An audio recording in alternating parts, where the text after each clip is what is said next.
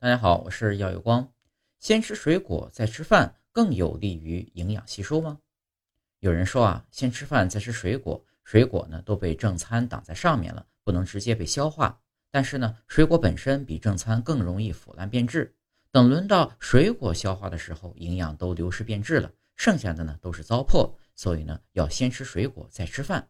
那么这种说法是真的吗？其实啊，该说法不可信。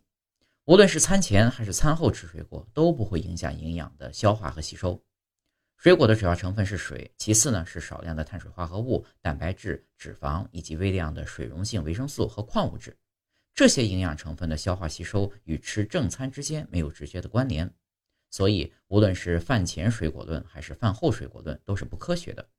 大家根据个人情况和习惯来选择顺序就可以了。但需要注意的是，每个人的胃容量都有限。不要贪吃，或者是只吃一类食物，导致吃不下其他食物，更不要暴饮暴食。